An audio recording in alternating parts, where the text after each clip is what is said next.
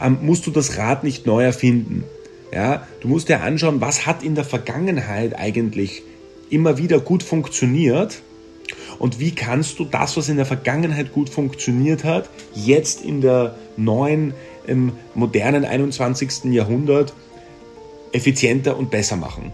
Herzlich willkommen bei den Gesprächen von morgen. Hier spricht dein Host Jonathan und ich freue mich heute in eine neue Episode mit dir einzutauchen mit einer spannenden Gründerpersönlichkeit. Mit dabei ist heute Felix Oswald, der Co-Founder und CEO von GoStudent, dem einzigen europäischen Unicorn im Education Technology Bereich. Und wie die Geschichte dahinter aussieht, wie sie es geschafft haben, eine 3 Milliarden Bewertung aufzurufen, ihr Team auf über 1000 Mitarbeiter auszubauen und vor allen Dingen mittlerweile mehr als eineinhalb Millionen Nachhilfestunden pro Monat anzubieten in über 20 Ländern.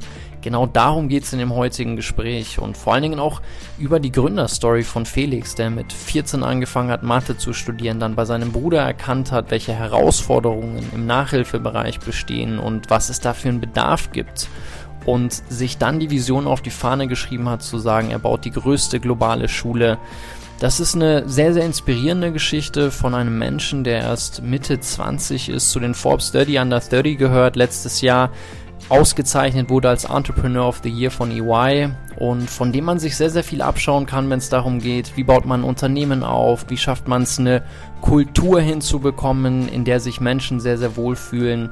Und ja, es ist einfach mutmachend, es ist spannend von ihm zu hören, wie er mit Herausforderungen umgeht, wie er sein Team zusammenstellt und wie er es schafft, seine Vision in eine tagtägliche Strategie umzumünzen, die dann in der Organisation auch gelebt wird. Ich wünsche dir ganz viel Spaß beim Zuhören. Herzlich willkommen bei unseren Gesprächen von morgen, Felix. Ich freue mich, dass du dabei bist. Ich freue mich auf den Austausch mit dir. Freut mich auch. Danke für die Einladung. Ich würde gerne mit einem persönlichen Thema mit dir eintauchen, weil ich da eine gewisse Parallele bei uns erkannt habe, was die Rolle unseres Opas, unseres Großvaters in der eigenen Entwicklung gespielt hat. Bei dir habe ich rausgelesen, dass vor allen Dingen so in der Vorbereitung auf unser Gespräch so diese Nähe zur Mathematik und wie man alltägliche Herausforderungen löst, dir dein Opa sehr stark schon im, im, im, jungen Alter näher gebracht hat. Bei mir war es das Schachspiel, bei mir war es die Liebe zur Philosophie und du hast ja mit 14 angefangen, Mathe zu studieren. Vielleicht kannst du mal über die Beziehung zu deinem Opa sprechen und wie das dazu geführt hat, dass du, bevor du dein Abi irgendwie fertig gemacht hast oder in Österreich Matura, wie du davor dein, dein, dein Studium in, in Mathe abgeschlossen hast. Ja, ich, die Begeisterung für Mathematik, die war immer schon da, besonders auch, weil in, in, in, sehr jungen Jahren, also fast schon äh, vor der Grundschule, ähm, äh, auch mein Großvater mir da einiges beigebracht hat, einiges gezeigt hat, auch das Schachspielen unter anderem, äh, äh habe ich, hab ich auch eine, eine große Verbundenheit dazu, ist, ist, ist, ein, ist ein großartiges Spiel. Ähm, und auch ähm, nebst meinem Großvater auch meine Eltern, wenn sie gemerkt haben, dass ich mich für etwas interessiere, ob das jetzt, weiß ich nicht, Lego-Technik war oder Mathematik oder zum Beispiel das, Schach, das Schachspielen, dann haben sie mich dabei unterstützt. Ja, einfaches Beispiel, beim Schachspielen haben sie äh, mir dann gezeigt, okay, du kannst jetzt zum Beispiel in einen Schachverein in, in Wien gehen, dich dort anmelden und dann dort mit anderen Kindern spielen. Und wenn es dir keinen Spaß mehr macht oder wenn du keinen Bock drauf hast, dann gehst du halt wieder und dann findet man etwas anderes. Also dieses Ausprobieren von verschiedenen Interessen, das, das, das, das, das hat sich schon früh, früh, früh, früh gezeigt. Mathematik war ein ganz starkes Thema davon und das hat auch dann dazu geführt, dass neben der Schule ich die Möglichkeit genutzt habe, Vorlesungen an der Uni zu besuchen, äh, Prüfungen zu machen, die mir dann nach dem Abitur, also sobald man das Abitur dann in der Tasche hat, das dann offiziell angerechnet wird. Okay, verstehe. Und du hast ja darüber auch, weil du in Mathe und in anderen Fächern besonders gut warst, schon früh angefangen, tatsächlich auch, wenn ich es richtig gelesen habe, auch da wieder ein familiärer Bezug bei deinem jüngeren Bruder Moritz, dann deren Freunde irgendwie Nachhilfe gegeben und die unterstützt beim Lernen. Das ist richtig, oder? Korrekt, korrekt. Mein Bruder war damals, als die Idee zu Ghost Juden entstanden ist, 15 äh, Jahre alt. Das war, das war im Jahr 2015, also vor knapp sieben Jahren, kann man sagen. Und damals, mein Bruder war genau in der Zielgruppe. Äh, jedes Kind hat mittlerweile ein Smartphone zu dem Zeitpunkt gehabt, äh, verwendet WhatsApp äh, in der alltäglichen Kommunikation. Und dann haben wir gesagt, okay, lass uns doch eine, einen ganz einfachen äh, Telefon-WhatsApp-Service starten, bei dem andere Mitschüler über WhatsApp Fragen zu Schulaufgaben, äh, Schulklausuren stellen können. Und wir bauen dann ein Netzwerk von, von Lehrern auf. Am Anfang machen wir das natürlich noch selbst, die dann diese Fragen beantworten. So, so ist das Ganze ins, ins Rollen ursprünglich gekommen. Sag doch mal, du hast jetzt GoStudent schon erwähnt, kurz in ein paar Sätzen, was macht GoStudent? Also wie kam das von damals Nachhilfe, hat man ja schon rausgehört, hin zu dem einzigen Unicorn, äh, Unicorn im, im Education-Bereich in Europa? Ist ja eine Wahnsinnsgeschichte. Ja, auf jeden Fall. Also hat sich echt einiges getan. GoStudent selbst, ganz kurz zusammengefasst, da bauen wir eine globale Schule auf, bei der wir Kinder im Alter von 6 bis 19 mit Weltklasse-Lehrkräften zusammenbringen, langfristig unterstützen und äh, betreuen, ja, bis sie mit der, mit der Schule erfolgreich abschließen. Und wie kam der Shift von ihr seid selber diejenigen, die Nachhilfe geben, hin zu, okay, wir rollen das weiter aus? Vor allen Dingen, ihr habt ja dann auch die Zielgruppe immer wieder geändert. So, wie hat sich das weiterentwickelt? Wie habt ihr gemerkt, okay, wow, das hat tatsächlich Potenzial, auch, auch ein Business zu werden und nicht nur irgendwie das Taschengeld aufzubessern? Ja, als dann gemeinsam mit meinem Mitgründer Gregor wir die die ersten Monate diese WhatsApp-Entwicklung beobachtet haben, da haben wir gemerkt, okay, es gibt eine, eine Nachfrage, es gibt einfach einen Bedarf. Und wenn man sich den Markt dann etwas näher ansieht, dann dann sieht man, dass es dieses Grundbedürfnis zur Zusatzunterstützung nach der Schule, dieses Grundbedürfnis, das existiert auf der ganzen Welt. Und das kann auch niemand abstreiten. Also auf der ganzen Welt, jede Familie, wo die Kinder eine, eine reguläre Schule besuchen, die verbringen auch am Nachmittag Zeit mit Bildung für die Schule. Das ist überall auf der Welt so. Die Schulsysteme sind natürlich verschieden, die Schulmodelle sind verschieden, die Angebote, die von Schulen auch am Nachmittag oder Vormittag angeboten werden, sind verschieden, aber dieses Grundbedürfnis ist überall da. Das heißt, wir waren immer schon von der ersten Sekunde an, wo wir den Service gestartet haben, davon überzeugt, dass es ein riesiges Marktpotenzial weltweit gibt. Das große Problem an der Sache war aber die Monetarisierung. Weil ich muss natürlich, wenn ich die Firma aufbaue, ich muss irgendeine Art und Weise finden, wie kann ich auch ein Monetarisierungsmodell finden, das es mir erlaubt, äh, da vernünftig die Firma hoch zu skalieren. Und da haben wir, da haben wir lange gebraucht, so wie du beschrieben hast. Es hat dreieinhalb Jahre gedauert, bis wir das Modell kontinuierlich an, angepasst haben, bis wir gemerkt haben, okay, wir brauchen die Eltern als Zielgruppe, Punkt 1 wir brauchen eine persönliche Beziehung zu den Familien, um auch unseren digitalen Service zu erklären. Punkt zwei Und Punkt drei ist, wir ähm, müssen ein Modell bauen, das am Anfang ähm, Content unabhängig ist, also unabhängig von lokalen Lerninhalten ist, damit wir das schnell skalieren können. Und mhm. ja, der Prozess war mühsam und sehr zäh und war eine Achterbahnfahrt und ist dann, ist dann zum Glück Ende 2018 hat sich das dann, ist das aufgegangen und konnte sich gut und schnell entwickeln. Das ist ja eine Sache, wo viele Unternehmer und Unternehmerinnen Herausforderungen haben. Ich meine, das ist ja die Krux so. Wie finde ich ein gutes Geschäftsmodell, was ich monetarisieren, was ich skalieren kann, wo ich sage, okay, das hat die Fähigkeit. Ich meine, ihr habt es ja jetzt in Perfektion dann auch mit dem internationalen Rollout gut hinbekommen, mit diversen Finanzierungsrunden. Du investierst ja selber heute auch. Was gibst du Gründern und Gründerinnen mit auf den Weg, wenn es darum geht, ein gutes, tragfähiges Geschäftsmodell auf die Beine zu stellen, durch diese Achterfahrt hindurchzukommen, dran zu bleiben und nicht zu sagen, okay, wir haben es halt bisher nicht geschafft, ähm, deswegen lassen wir es, sondern nee, wir probieren es so lange, bis es tatsächlich auch dann einfach ähm, in sich greift und, und, und gut passt. Ja, es sind zwei Sachen. Also besonders in der sagen wir es, frühen Phase von Unternehmen, wo dieser berühmte Product Market Fit noch nicht da ist, glaube ich, sind es zwei wichtige Elemente. Einerseits wirklich zu verstehen, wer ist deine Zielgruppe. Das heißt, mit dem Service, mit dem Produkt, das du entwickelst, das du baust, wen genau sprichst du an? Für welche Zielgruppe löst du jetzt ein signifikantes Problem? Das ist, das ist definitiv der, der erste Punkt. Und dann beim zweiten Punkt ist, sobald du das ähm, identifiziert hast, ähm, musst du das Rad nicht neu erfinden. Ja, du musst dir anschauen, was hat in der Vergangenheit eigentlich immer wieder gut funktioniert Und wie kannst du das, was in der Vergangenheit gut funktioniert hat, jetzt in der neuen, im modernen 21. Jahrhundert effizienter und besser machen? Und das hat sich auch mit allen technologischen Innovationen, einfaches Beispiel, ein, eine, ein, ein Fintech, eine, eine Neobank. Das mhm. Banking-System existiert seit Jahrhunderten mittlerweile aber es war bis zu den ersten Neobanken der Prozess, ein Bankkonto zu eröffnen, unendlich schwierig und mühsam. Und dann sind innovative Entrepreneure gekommen und haben gesagt, Moment, das müssen wir lösen. Wir müssen es Menschen einfacher machen, ein Bankkonto zu eröffnen und kostengünstiger zu machen. Da finde ich das Rad nicht neu. Ich löse ein Grundbedürfnis und ich mache das Ganze effizienter. Und dieses, dieses Konzept, diese, dieses, das, das, das, das spielt sich immer wieder ähm, in, in modernen, äh, innovativen äh, Firmen wieder.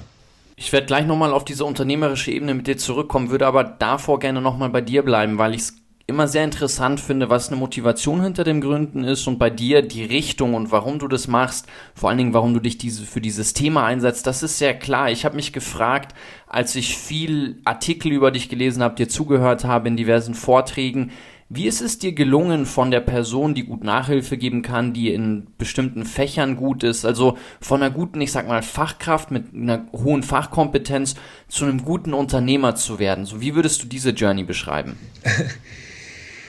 ähm, learning by doing, so blöd das klingen mag. Also wir, wir, Gregor und ich, wir waren, als wir damals die Firma gegründet haben, wir haben damals davor noch nicht wirklich Gründererfahrung gehabt. Mein Kollege ähm, hatte schon ein, ein erstes äh, Projekt angestartet, die, die Hangover-Box damals und hatte auch schon erste Kunden gehabt und das begonnen zu skalieren, aber wir waren, wir waren wirklich absolute Grünschnäbel ähm, und ganz, ganz am Anfang.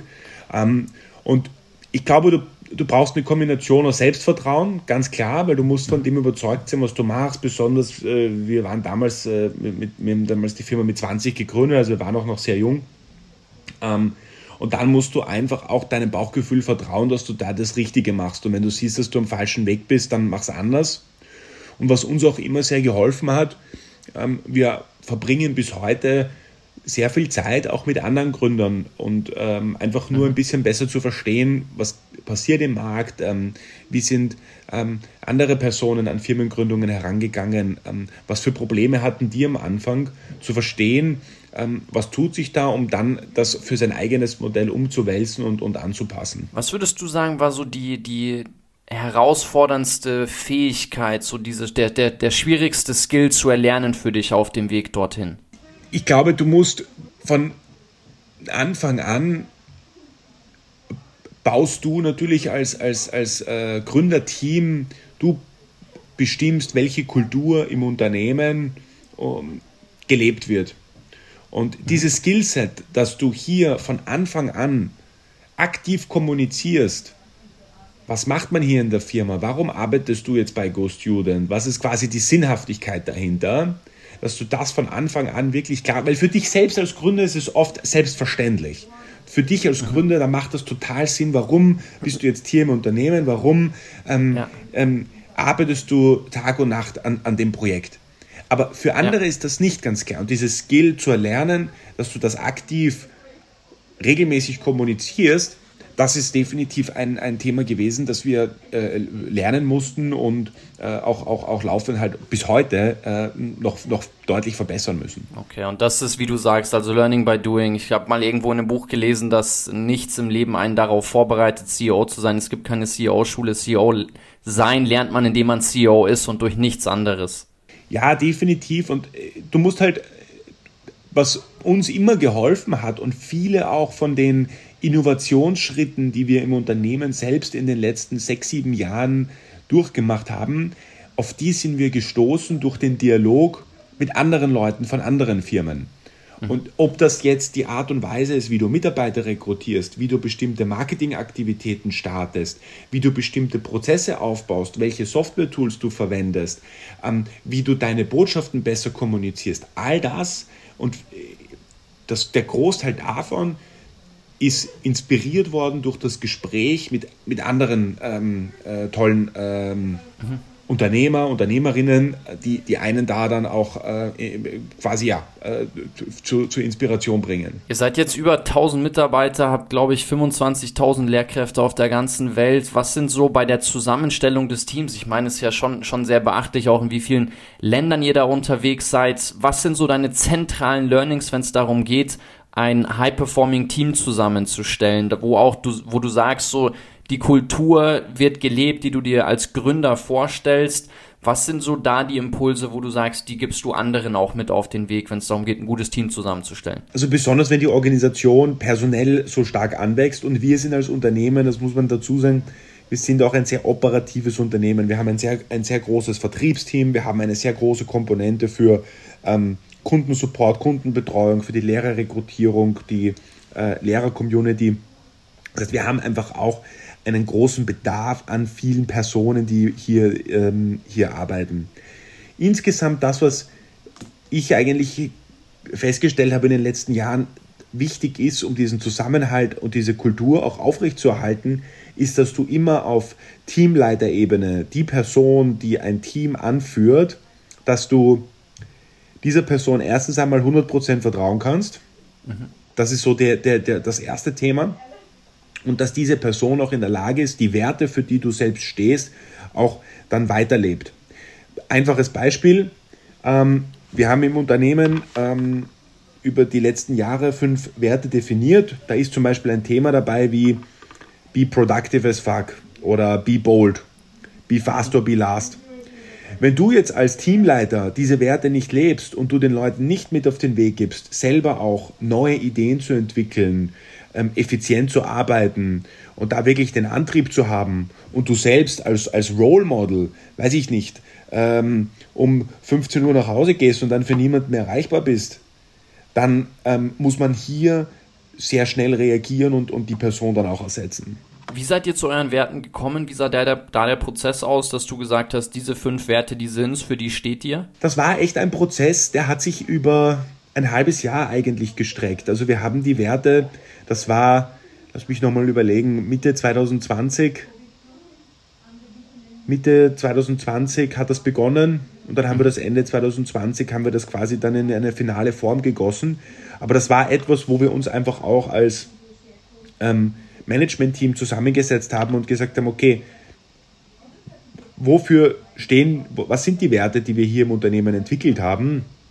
Ähm, wofür stehen wir ein? Ähm, wie wird hier die, die Unternehmenskultur gelebt? Und, und daraus hat sich das dann Stück für Stück äh, Stück für Stück ergeben. Ich nehme immer wieder bei Unternehmen wahr, wenn die sehr schnell wachsen, dass es eine Herausforderung ist, dass die Werte dann auch in der Breite der Organisation gelebt werden. Was würdest du hier sagen, ist der Schlüssel, dass das gut funktioniert? Ist es auch wieder einfach durch Vorbild sein, Leading by Example, oder wie, wie kriegt ihr es hin, dass es in der globalen Organisation dann klappt, dass diese Werte nicht nur irgendwie nett formuliert sind, die man sich dann irgendwie an die Wand klebt, sondern dass sie auch in der Kultur tief verwurzelt sind?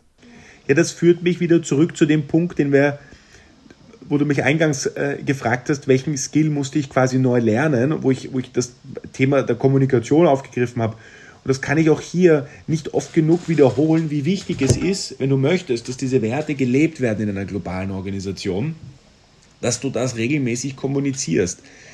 Ähm, du musst natürlich als Role Model das vorleben, aber das, was du als lokaler Teamleiter zum Beispiel vorlebst oder auch das, was ich als, als äh, einer der Geschäftsführer gegenüber meinen Direct Reports vorlebe, das wird ja von der globalen Organisation teilweise gar nicht gesehen. Mhm. Ähm, das heißt, was wir zum Beispiel machen, um das auch global zu verbreiten, ist, wir haben in unserem All-Hands-Meeting, das, das findet alle zwei Wochen statt, wo alle Mitarbeiter gemeinsam in einen Videocall kommen, beziehungsweise mit Zeitverschiebung wird das halt dann zeitversetzt äh, abgespielt. Und dort zeigen wir dann Beispiele auf, wo diese Werte wie gelebt wurden. Das kann auf Teamebene sein, dass man zum Beispiel sagt, okay, unser Headhunting-Team hat jetzt innerhalb der letzten ähm, vier Wochen fünf Top-Leute im Finance Department äh, rekrutiert, dann ist das ein schönes Beispiel für Be Fast or Be Last. Mhm. Ähm, und das dann vielleicht nochmal benchmarken, wie das vielleicht bei anderen Firmen abgelaufen ist. Und solche Beispiele dann aktiv zu präsentieren und auch die Kudos und dem Team entsprechend die Wertschätzung zu zeigen, schau, das globale Team, das, das feiert, feiert euch hier ab, wie geil ihr seid. Das sind so Beispiele, die, ähm, die haben eine extreme, extrem starke Wirkung. Wann kam für dich der Punkt, Felix, wo du gemerkt hast, das Ding, das kann echt groß werden, das hat richtig Potenzial, so das, das funktioniert oder das kann echt aufgehen?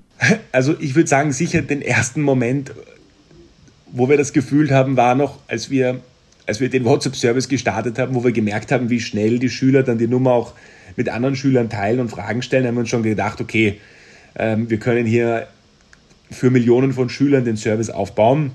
Dann gab es den Moment der Ernüchterung, wo wir gemerkt haben, okay, so einfach das hoch zu skalieren ist es doch nicht. Und um wirklich zu garantieren, dass die Schüler auch zufrieden sind, müssen auch regelmäßig und schnell genug die Antworten kommen. Das geht wiederum nur dann, wenn du die Lehrer auch irgendwie incentivierst oder sie bezahlst.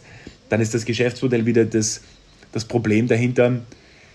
Ich würde sagen, als wir Ende 2018 unser jetziges Geschäftsmodell von dem virtuellen Einzelunterricht, wo wir einen Schüler mit einem Lehrer verbinden und dann ein lang, eine langfristige Mitgliedschaft auch verkaufen mit einem äh, Telefonvertrieb, wo wir damit begonnen haben und da auch die ersten positiven Reaktionen der Eltern äh, zu spüren bekommen haben, da haben wir echt gemerkt, okay, das ist es jetzt, das ist das Modell, was wir, was wir international ausrollen möchten. Und wie haben Finanzierungsrunden dabei geholfen? Also wann, wie alt warst du, als ihr die erste Runde gemacht habt und ihr habt ja dann mehrere Runden gemacht und dann auch, auch, auch dreistellige Runden.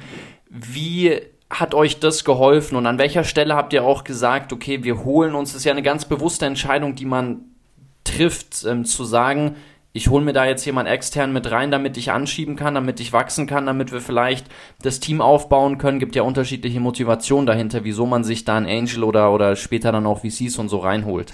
Ja, also begonnen hat es damit, dass unser Geschäftsmodell von Anfang an gar nicht, also existiert hat. Das heißt, als wir diesen WhatsApp-Service gestartet haben, das war ein Service, der war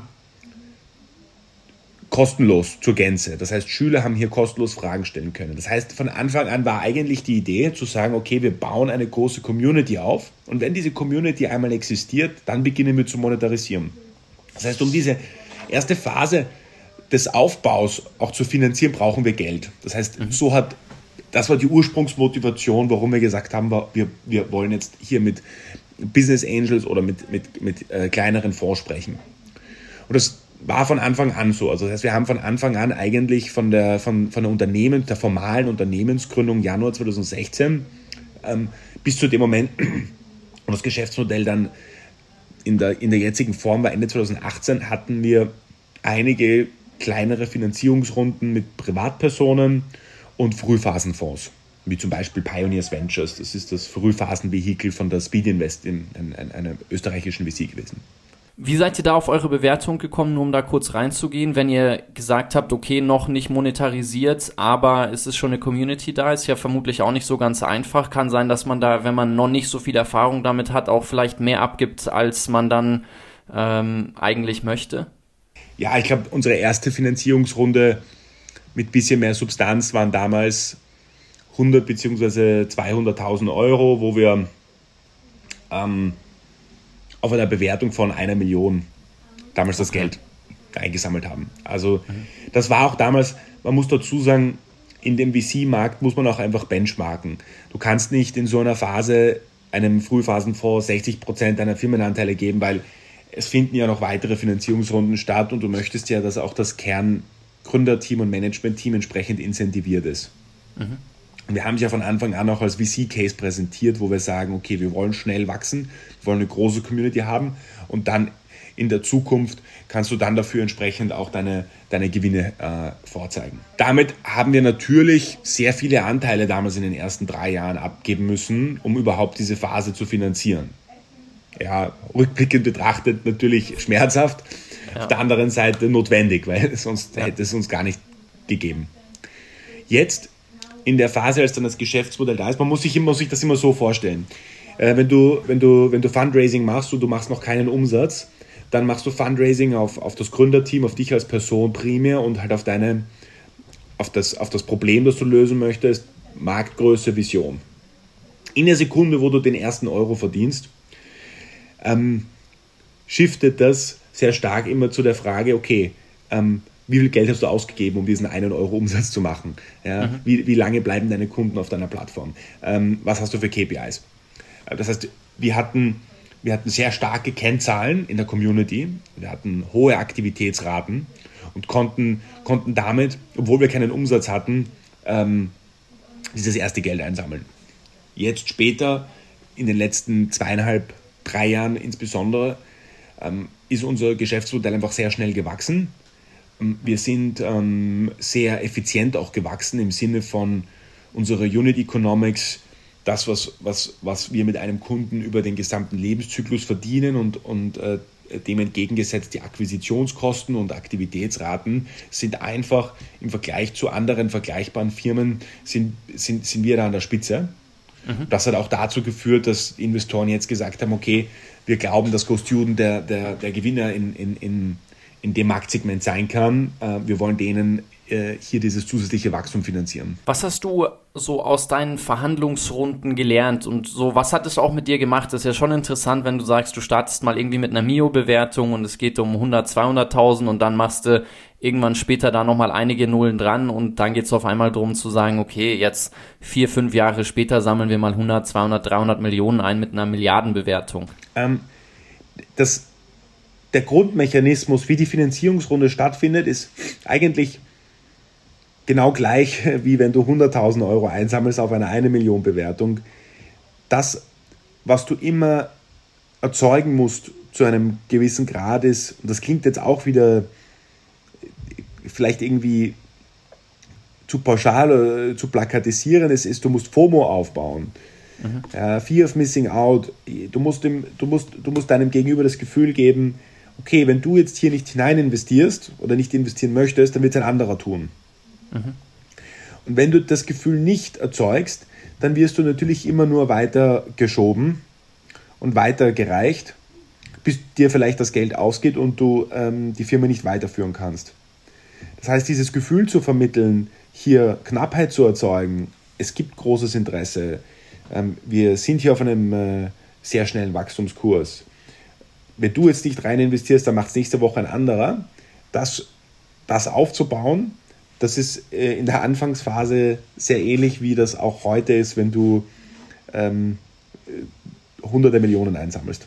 Ich finde es aus verhandlungspsychologischer Sicht bei dir ganz spannend, ähm, das kenne ich auch aus eigener Erfahrung, dass du mittlerweile ja auch beide Seiten, beide Rollen einnimmst. Du weißt genau, wie es ist, als Gründer zu pitchen und die auf der anderen Seite des Tisches überzeugen zu wollen. Gleichzeitig investierst du ja heute auch selber, förderst andere und unterstützt die auch. Inwieweit hilft dir das Finanzieren und das Investieren in andere dabei selber, ähm, deine Runden erfolgreicher zu gestalten und gleichzeitig, wie triffst du deine Entscheidungen? Also wie beobachtest du dich in der, in dieser Doppelfunktion zu sagen, du pitchst selber und gleichzeitig investierst du aber auch? Besonders was das Investieren betrifft, aus einem ähnlichen Grund wie damals die ersten ähm, Business Angels in uns investiert haben, weil sie in uns als Team glauben, einen ähnlichen Ansatz verfolge ich selbst, wenn ich in andere Firmen mit, mit meinem Mitgründer gemeinsam investiere. Können wir dem Gründerteam vertrauen, dass die das Zeug haben, diese Versprechungen, die sie machen und die Ziele, die sie haben und die Vision, die sie mit dem Unternehmen haben, dass sie die wirklich aufbauen können? Weil man muss am Boden der Realität bleiben. Eine Idee mag immer schön und gut klingen, aber Execution ist alles. Und Execution wird angetrieben von dem Gründerteam, die dann entsprechend die Leute rekrutieren ähm, und die am Ball bleiben und die konsequent sind. Ähm, und das ist ähnlich wie wenn du zum Beispiel sagst, du investierst oder du möchtest einen jungen äh, äh Sportler sponsoren. Glaubst du dem Sportler, dass der den Biss hat, die Ambition hat, die Nummer eins zu werden in dem Sport? Und wenn du das Gefühl hast, dass, es, dass der diese Ambition nicht hat oder dir nicht gut genug verkaufen kann, dann wirst du den wahrscheinlich nicht sponsern, sondern wirst den sponsern, der dir eher dieses Gefühl gibt. Mhm. Und ähnlich sieht das auch bei Investitionen in frühphasige Firmen aus. Es ist einfach frühe Phase, da gibt es viele Variablen. Das Team muss einfach passen und muss dir ein gutes Gefühl geben. Lass uns mal über den Markt sprechen, weil es ja schon irgendwo krass ist, dass ihr das einzige Unicorn in dem Bereich in Europa seid. So und ich höre immer wieder, vor allen Dingen von Investoren, der Education-Markt, vor allen Dingen der EdTech-Markt, so Education Technology, der ist besonders schwierig, da ist es besonders ähm, hart, irgendwie Fuß zu fassen. Wie, wie kommt es, dass es da nur ein einziges Unicorn in Europa gibt? So, wie, wie würdest du den Education-Markt beschreiben? Es gibt ja noch, die werden halt nicht als Unicorn gezählt, weil sie börsengelistet sind. Es gibt noch die Firma Kahoot, die du vielleicht kennst, dem, ähm, die haben ein, eine App, äh, die Lehrer im Schulunterricht verwenden können. Die, die sind an der, ich glaube, äh, norwegischen Börse gelistet mit, mit 2 Milliarden Bewertung. Äh, großartige Firma äh, im Insgesamten. Aber um die Frage zu beantworten, jeder ist sich einig darüber, dass der Bildungsmarkt äh, sehr groß ist. Es gibt ähm, allein in Europa 70 Millionen Kinder im Alter von 6 bis 19. Die ähm, Länder geben im Schnitt 4% des ähm, GDPs für Bildung aus. Das sind fast 1000 Milliarden Euro. In Deutschland alleine ähm, wird, gibt der Staat pro Kind, das in die Schule geht, circa 12.000 bis 14.000 Euro aus. Also wenn du einfach ähm, den, den Teil des, äh, des, des äh, Bruttoinlandsprodukts durch die, durch die, durch die Anzahl ähm, aller Schüler dividierst. Das sind natürlich die Lehrergehälter inkludiert, da ist die Infrastruktur inkludiert. Mhm. Also es ist insgesamt ein, ein, ein, ein großer Markt. Ähm, und das Problem ist, in diesem, in diesem, sage ich mal, regulierten Vormittagsmarkt sind die, zahlt immer wer anderer als den Service nutzt. Das mhm. heißt, wenn ich in die, in die Schule gehe, in eine öffentliche Schule, zahle ich nicht selbst, sondern ich zahle indirekt halt als Steuerzahler über den, über den Staat. Ähm, und diese indirekten Geldflüsse machen es schwierig, ähm, hier ein sehr schnell skalierbares Geschäftsmodell insgesamt aufzubauen. Wohingegen im Nachmittagsmarkt, wo wir uns befinden, als ähm, komplementärer Unterricht zu dem Vormittagsunterricht, da sieht die Geschichte wieder anders aus, weil da zahlen die Familien selbst direkt das Geld. Das sind es die Eltern, die sagen, okay, ich möchte, dass mein Kind, so ähnlich wie meine Eltern ähm, mich in den Schachclub geschickt haben. Da, hab, da, hat nicht, da hat nicht der Staat für mich gezahlt, dass ich in den Schachclub gehe, sondern da haben meine Eltern dem Schachlehrer, dem Schachi, jede, jedes Monat, äh, äh, ähm, ich weiß nicht, ne, wie viel das damals gekostet hat, jedes Mal das, das, das Geld gegeben, dass ich zu dem Unterricht äh, zweimal die Woche gehen konnte. Und in, in dem Marktsegment, was außerschulische Bildung betrifft, das ist ein riesiges Marktsegment. Man muss zum Beispiel nur denken an ähm, Spielzeug, ist ein schönes Beispiel. Lego. Mhm. Wie viel Milliarden ausgegeben werden für, für Spielzeug, das direkt von den Eltern ausgegeben wird für die Kinder. Und wir sind in einem Segment, was den, was den, den, den Zusatzunterricht am Nachmittag betrifft, da wird einfach viel Geld ausgegeben und wir wollen, und in dem Marktsegment haben wir uns positioniert und das wollen wir halt viel effizienter machen und besser machen, als es andere gemacht haben. Und das ist der Grund, um deine Frage zu beantworten, warum sind wir das Einzige da? Wahrscheinlich, weil wir uns halt genau auf dieses äh, Marktsegment fokussiert haben und da sehr schnell skalieren konnten. Ihr liegt ja bei knapp eineinhalb Millionen Buchungen irgendwo pro Monat, glaube ich, was ähm, aktuell so die, die, die, die Sessions angeht. Wie setzt sich das zusammen? Wo habt ihr gemerkt, das sind Länder, wo ein besonders hoher Bedarf besteht, wo auch die Zahlungsbereitschaft da ist, zu sagen, okay, ich überlasse das nicht dem Staat, ich bin als Privatperson, als Elternteil gewilligt zu sagen, dafür investiere ich jetzt und da, da buche ich mir bei Go Students meinetwegen einmal pro Woche eine Session für, für meine Kinder. Wir haben ja mittlerweile auch vor, kurz vor Weihnachten, Mitte Dezember, haben wir unseren Education Report veröffentlicht, wo wir 12.000 Familien in ähm, verschiedensten europäischen Ländern auch genau diese Frage gestellt haben. Ja, ähm, äh, verwenden Sie außerschulischen Unterricht? Verwenden die Nachhilfelehrer Zusatzunterricht? Wenn ja, wie, wie häufig? Ähm, was hat die äh, Pandemie für einen äh, Impact darauf gehabt? Und was wir, was wir gemerkt haben, ist, dass es eigentlich quer durch die Bank ähm, in, in den meisten europäischen Ländern meistens rund 50 Prozent sind, die entweder aktuell einen äh, Lehrer haben, der zu ihnen nach Hause kommt oder wo das Kind hingeschickt wird, aktuell einen Lehrer suchen oder im letzten Schuljahr einen Lehrer verwendet haben. Ähm, das, da gibt es ein paar Unterschiede. Also in den zum Beispiel skandinavischen Ländern ähm, ist der Anteil derer am, am Nachmittagsmarkt geringer, ähm, weil oft die Schulen selbst äh, Zusatzangebote auch anbieten. Mhm. in Ländern wie beispielsweise ähm, Griechenland zum Beispiel ist, ist, die, ist der Anteil der Familien wiederum überproportional hoch.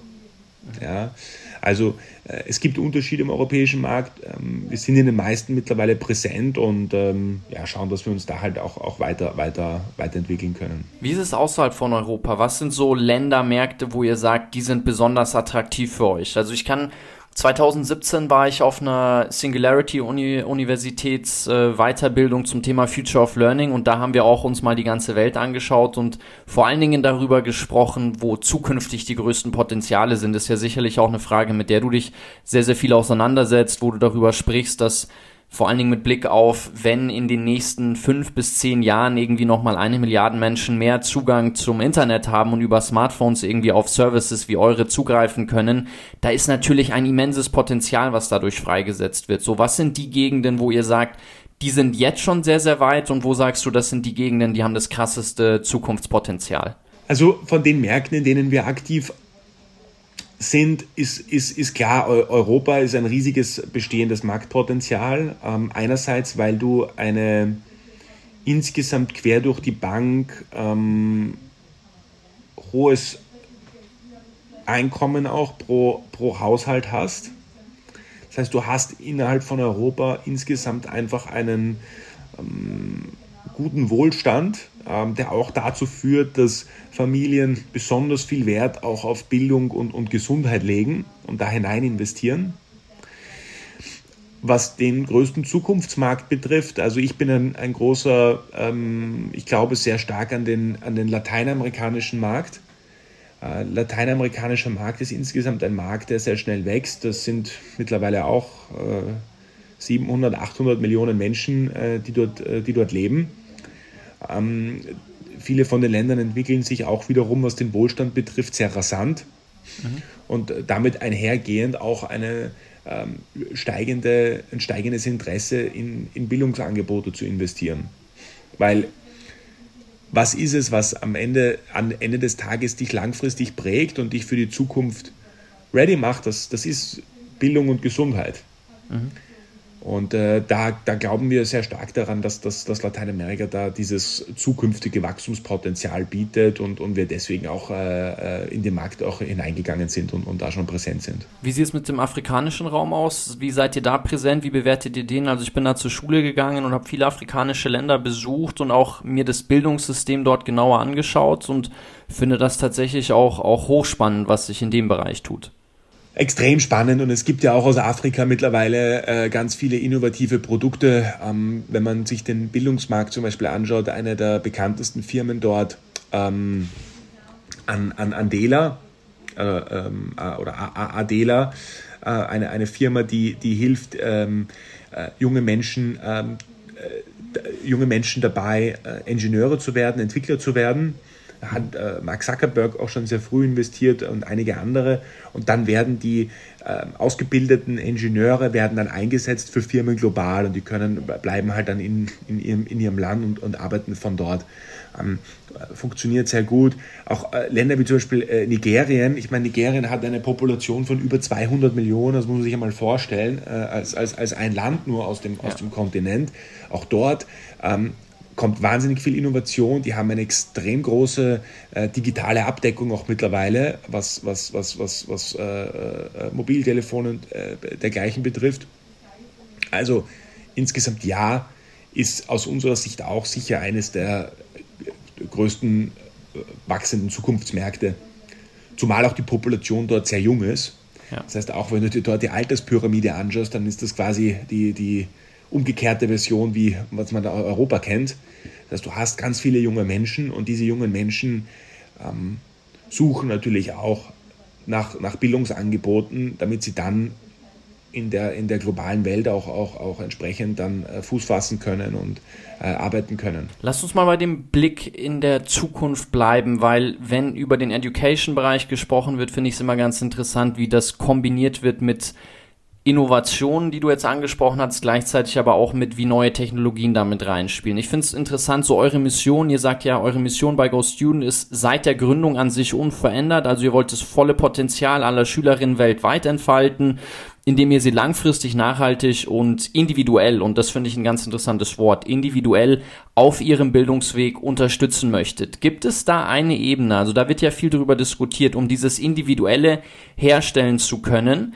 Ähm, da können natürlich neue Technologien helfen. Gibt es da was, wo du sagst, da hast du irgendwo Sorge, dass eine neue Innovation euer Geschäftsmodell oder das, was ihr macht, ähm, irgendwie obsolet machen könnte, verändern könnte. Ich weiß jetzt nicht, wie frei du da sprechen kannst, ob hier vielleicht ein Investor von dir das zuhört und sagt, ah, der Felix, ähm, jetzt hat er sich da irgendwie ein bisschen weit aus dem Fenster gelehnt. Also, aber würde mich sehr interessieren, wie du neue Technologien ähm, da betrachtest, bewertest und ob du sagst, das sind eher Enabler für euch, die ihr gut einsetzen könnt oder da kann was kommen, wo du sagst, puh, wenn das passiert, dann könnte es eng werden. Also wenn jetzt nicht von heute auf morgen ähm, jede Lehrkraft durch einen äh, Roboter ersetzt wird, dann, dann haben wir, glaube ich, sehr gute Chancen. Ähm, nein,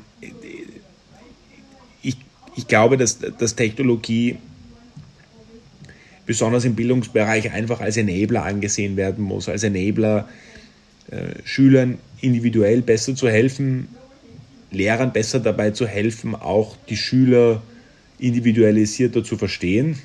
Meine, man muss sich nur vorstellen, dass klassische Konzept einer Schule ist, ich habe eine Lehrkraft und dann habe ich eine Klasse von, sagen wir, 20 bis 30, 40 Kindern.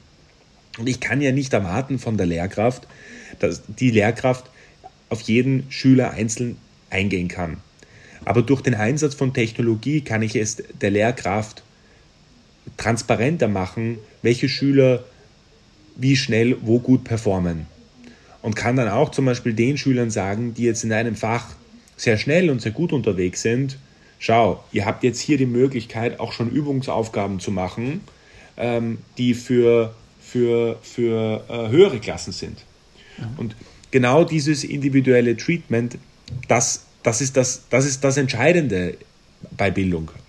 Das ist so, wie wenn du ein wenn du ein Kind aufwachsen siehst, wenn du ein Kind aufwachsen siehst und du siehst, das Kind hat eine gewisse, ein jedes Kind entwickelt ja im Laufe der ersten Jahre besonders ein Interesse an etwas, aus verschiedensten Gründen. Ob das jetzt zum Beispiel Zeichnen ist, ob das das Aufbauen von irgendwelchen Steinen ist, ob das das Spielen äh, mit, mit Puppen ist oder was auch immer es sein mag. Aber jedes Kind entwickelt natürlich eine Begeisterung und ähm, dann macht es nur intuitiv Sinn, dass man dem Kind auch weitere Möglichkeiten gibt, sich da halt gehen zu vertiefen. Ähm, und da, da, da, ist, da ist Technologie auf jeden Fall ein Enabler, den, den wir, wo wir hoffentlich auch den mitgestalten können, wie sich der entwickelt in den nächsten Jahren dazu einen Neurowissenschaftler in Amerika in San Francisco getroffen, der hat zwischen Open Loop und Closed Loop Learning unterschieden, was ich super interessant fand, wo es darum ging zu sagen, Du setzt die Herausforderung, egal ob das im Spielerischen ist, bei einer Sportart oder beim Lernen in der Schule, setzt du die Herausforderung immer so, dass es dich kitzelt, dass du ein bisschen besser werden musst. Eigentlich so wie man Levels in Spielen durchläuft, dass du sagst, okay, du musst dich immer ein bisschen stretchen, um diese neue Sache zu lernen, weil ich glaube schon, dass eine persönliche Entfaltung und das gutes Lernen auch darauf fußt, dass ein gewisser Kitzel, eine gewisse Herausforderung damit verbunden ist. Dass wenn es immer leichter wird, dann glaube ich, dann stagniert das Lernen. Und das haben die richtig cool gemacht. Was sind denn so Technologien, wo du sagst, die hast du besonders auf dem Schirm oder da erhoffst du dir Durchbrüche, weil die die Lernerfahrung nochmal komplett anders gestalten und, und auf ein anderes Niveau hieven können? Also ich glaube auf jeden Fall, dass, dass das ganze ähm, Virtual Reality-Thema für extreme Disruption sorgen wird im, im Bildungsmarkt. Warum glaube ich das? Weil was wir momentan beobachten, ist eigentlich Folgendes. Wir sehen, dass wir online den Einzelunterricht schon wahnsinnig effizient ab, abbilden können. Also so wie wir jetzt dieses 1 zu 1 Gespräch ähm, digital haben, auf diese Art und Weise kann ich extrem gut eine Lernerfahrung teilen und als, auf diese Art und Weise kann ich als, als Lehrkraft einen richtig guten Unterricht mit dem Schüler auch machen. Ich kann mir mittlerweile auch solche Gadgets auf den Laptop oder aufs Tablet geben, wo dann der Bereich vor, vor meinem Gerät auch ähm, übertragen wird. Das heißt, das Kind kann ein Blatt Papier vor dem, vor dem Laptop haben, kann schreiben und das sehe ich dann als Lehrer. Also du hast bereits in dieser individuellen 1 zu 1 Erfahrung, das funktioniert sehr gut. Aber in dem Moment, wo wir in den Gruppenbereich gehen, wie man das ja auch aus, dem, aus, der, aus der Schule gewohnt ist, ich habe eine Klasse mit 20 Kindern, da habe ich einen Lehrer vorne stehen, ähm, dann funktioniert schon wieder ein bisschen anders. Weil ich habe, mhm. wenn ich ein Zoom-Meeting mache mit 20 Leuten, dann habe ich oft einen, der spricht und alle anderen, die zuhören. Aber die Interaktionen untereinander sind, das fühlt sich noch nicht so ganz äh, äh, äh smooth an. Und da glaube ich, dass wenn du es, äh, wenn du das in das Dreidimensionale hebst, das wird auf jeden Fall ein Durchbruch werden, weil du kannst doch dann als Schüler äh, neben, neben dir den Schüler aus Australien sitzen haben und daneben den Schüler aus Brasilien. Und du kannst dieses soziale Klassengefüge kannst du digital richtig gut abbilden. Wir haben das auch schon seit zwei Jahren, ähm, testen wir verschiedenste Sachen in dem Bereich aus, äh, wo wir ähm, den, den Unterricht in, in Virtual Reality auch anbieten, also für, für, für, für Testzwecke. Und da muss ich sagen, jeder, der das mal ausprobiert hat, das funktioniert schon ziemlich gut. Also ich glaube, da wird, da wird echt einiges noch passieren in den nächsten Jahren. Ich finde es interessant zu sehen, welches Land da wie weit ist. Also wir haben uns den Markt, so Virtual Reality Markt in Deutschland mal sehr genau angeschaut, vor allen Dingen im Bildungsbereich. Und ich habe eine Reise durch Asien gemacht und da dort eine befreundete Unternehmerin in Myanmar besucht. Und in Myanmar sind die extrem weit, was das Thema Virtual Augmented Reality Learning in Schulen und Universitäten angeht, wo ich mir dachte, wow, das ist total faszinierend, dass gewisse Abschlüsse zum Beispiel dort nur dann auch auf Uni-Ebene erfolgen können, wenn ein bestimmter Kurs in Virtual Reality erfolgt. Die machen alles, was Sprachenlernen angeht und Naturwissenschaften, haben die die Lehrbücher auf Augmented Reality umgestellt, dass du sagst, wenn du eine gewisse Grafik siehst, dann hältst du dein Smartphone drüber und dann erweckt das das mehr oder weniger zum Leben. Die haben dort die Möglichkeit, weil die meisten Menschen, die ich dort getroffen habe, die haben das Land noch nicht verlassen aber die tauchen in die Virtual Reality Welt ein, die setzen sich die Brille auf, sind dann plötzlich irgendwo anders auf der Welt und die haben coole Kooperationen mit anderen Schulen weltweit, wo, wie du es gesagt hast, die dann am Unterricht an anderen Orten teilnehmen können und sehen, okay, wie funktioniert Lernen dort. Also das fand ich unheimlich inspirierend zu sehen, wie ein Land, was in ganz vielen Bereichen weit hinterherhinkt, in diesem Bereich uns eigentlich ein paar Schritte voraus war. Besonders im asiatischen Raum gibt es ganz, ganz viel Innovation. Ich, ich, ich war das letzte Mal in China, das war Dezember 2019 und, und habe mir dort auch im Bildungsbereich einiges angeschaut. Also da, da kann man sich da kann man sich schon eine Scheibe davon abschneiden, mit, mit welcher Geschwindigkeit die in diesem Innovationsbereich auch vorgehen. Es gibt aber auch aus Europa echt coole Innovationen, zum Beispiel die Firma äh, Labster, ist auch eine Firma, die haben mittlerweile mit äh, ganz, ganz vielen Universitäten weltweit Partnerschaften. Ähm, die bieten, äh, das ist, die, ist eine der marktführenden Plattformen für virtuelle Labore und ähm, wissenschaftliche Simulationen. Das heißt, die bauen im Prinzip ein Labor virtuell nach und dann kann ich in diesem Labor auch bestimmte Experimente und Tätigkeiten ähm, äh, abwickeln. Ähm, äh, wird, wird von über 2000 Universitäten äh, genutzt ähm, Gründerteam äh, richtig cool drauf, ähm, sehr spannende Firma. Also genau in die Richtung geht's, dass man qualitativ hochwertige Bildung, ob das jetzt synchroner Live-Unterricht ist, ob das asynchroner Unterricht ist über Inhalte, 3D-Simulationen, äh, Lernvideos, dass ich das einer breiteren Masse zugänglich mache für geringe Kosten und gleichzeitig hilft mir die Technologie dabei, auch individualisiert auf die Leute einzugehen. Das, das, das, das ist, das ist un, un, unheimlich spannend. Was ist mal abgesehen von der Geschwindigkeit, die du angesprochen hattest, wenn es darum geht, neue Innovationen zu entwickeln, noch eine weitere Sache aus deinen China-Reisen, China-Erfahrungen, eine Sache, wo du sagst, die können wir uns da abschauen. Ich denke, es gibt ganz viele Sachen, da sollten wir auf jeden Fall die Hände von lassen, aber es gibt sicherlich auch Punkte, wo wir sagen,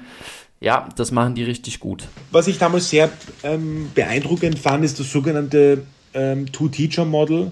Bei dem Two-Teacher-Model äh, geht es darum, die, sie haben in einigen Regionen in China gesehen, dass, dass es ihnen schwerfällt, gute Lehrkräfte in der Region zu finden. Und was sie dann gemacht haben, ist, sie haben gesagt, okay, wir holen jetzt zum Beispiel aus Peking den Top-Physiklehrer, der über Livestreaming, per Livestreaming in 10, 15 Klassen parallel gestreamt wird. Das heißt, die, die, die Schüler kommen in die, in, die, in die Schulklasse und dann haben sie vorne den Bildschirm und über den Bildschirm wird dann der Lehrer in 10, 15 Schulklassen aus Peking per Livestream dazugeschaltet und macht dann den Physikunterricht, der sich einfach schon extrem bewährt hat und der schon ganz, ganz viele Leute inspiriert hat. Und dann habe ich zusätzlich, und deswegen auch Two-Teacher-Model, dann habe ich zusätzlich im Klassenzimmer noch eine Lehrperson stehen. Das ist jetzt nicht der Top-Physiklehrer, aber das ist jemand, der hilft dann von der pädagogischen Seite her, ähm, auch den sozialen Austausch anzuregen, die Gruppenarbeit anzuregen und zu schauen, dass, der, dass, dass, dass innerhalb des Klassengefüges ähm, alles ähm, reibungslos abläuft. Mhm. Mhm. Das fand ich super spannend, weil auch wenn du, wenn du heute schaust, ähm, in der gesamten westlichen Welt eines der größten Probleme, auch von der, von der UNESCO ja schon mehrfach äh, erwähnt, ist, dass wir in den nächsten Jahren immer mehr in einen Lehrermangel äh, gehen werden. Mhm. Ja, ähm, und ähm, das ist ein, ein, eine schöne, schöne Art, äh, wie, wie die praktisch, das kommt zum Einsatz dort schon, das ist nichts, was fiktiv ist oder was Zukunftsmusik ist, das findet bereits heute statt, wie du heute schaffen kannst, Top-Lehrkräfte parallel in mehreren Schulen unterrichten zu lassen. Ähm, fand ich, fand, ich, fand ich super interessant. Erinnert mich so ein bisschen an die Art und Weise, wie während Corona, ist jetzt vielleicht ein, ein weit hergeholter Vergleich, aber wie während Corona-Zeiten Yoga-Unterricht gemacht wurde. Ich fand es interessant, du hattest es virtuell und dann hattest du häufig noch einen Instructor live vor Ort, der dir dann noch so ein bisschen in deine Position geholfen hat, dir direktes Feedback gegeben hat, weil ich glaube, dass das auch beim Lernen ganz entscheidend ist, dass du dieses unmittelbare Feedback bekommst, damit du es dann anpassen kannst und damit du dann eine Sache vielleicht beim zweiten Mal ein bisschen, bisschen besser hinbekommst. Ich würde noch mal gerne auf deine Mission zurückkommen, weil ich es ja, du hattest vorhin über dieses FOMO, die Fear of Missing Out gesprochen und wenn man sich deine Mission durchliest, kann man ja schon sagen, das ist irgendwo auch eine Lebensaufgabe, das auf globaler Ebene so hinzubekommen. Gleichzeitig frage ich mich bei dir mit Mitte 20 so, was sind Punkte, wo du sagst, die willst du noch anpacken? Ist es Go Student einfach richtig groß zu machen und das in die Welt zu tragen und dann sagst du, dann hast du hier deine Aufgabe auf der Welt gut erfüllt oder gibt es noch Sachen, wo du sagst, nee, es gibt so viele andere Dinge, die ich noch anschieben möchte? Mein Mitgründer und ich, wir brennen für den Bereich, ja, wir, wir haben von Anfang an, von Tag 1 immer daran geglaubt, dass es einfach Zeit ist, dass man im Education-Markt auch für Disruption sorgen kann und dass man da mehr Innovation hineinbringen kann.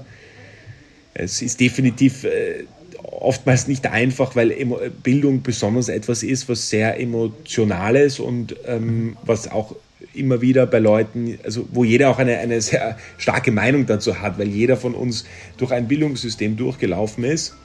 Aber es macht unheimlich viel Spaß und äh, wir werden das hundertprozentig auch in den nächsten Jahren mit, äh, mit voller Kraft weiter vorantreiben. Ich finde es echt cool, was ihr macht und ich wünsche euch da ganz viel Erfolg bei. Ich wünsche euch ja einfach gutes Gelingen für all eure Ziele, für all eure vor allen Dingen große Visionen, die ihr da anschiebt. Bin sehr gespannt, was da alles noch kommt. Freue mich auf den weiteren Austausch mit dir und ich sag vielen Dank für das, für das schöne Gespräch, Felix. Hat Spaß gemacht. Grüße nach Wien. Danke, Jonathan. Hat Spaß gemacht. Bis bald.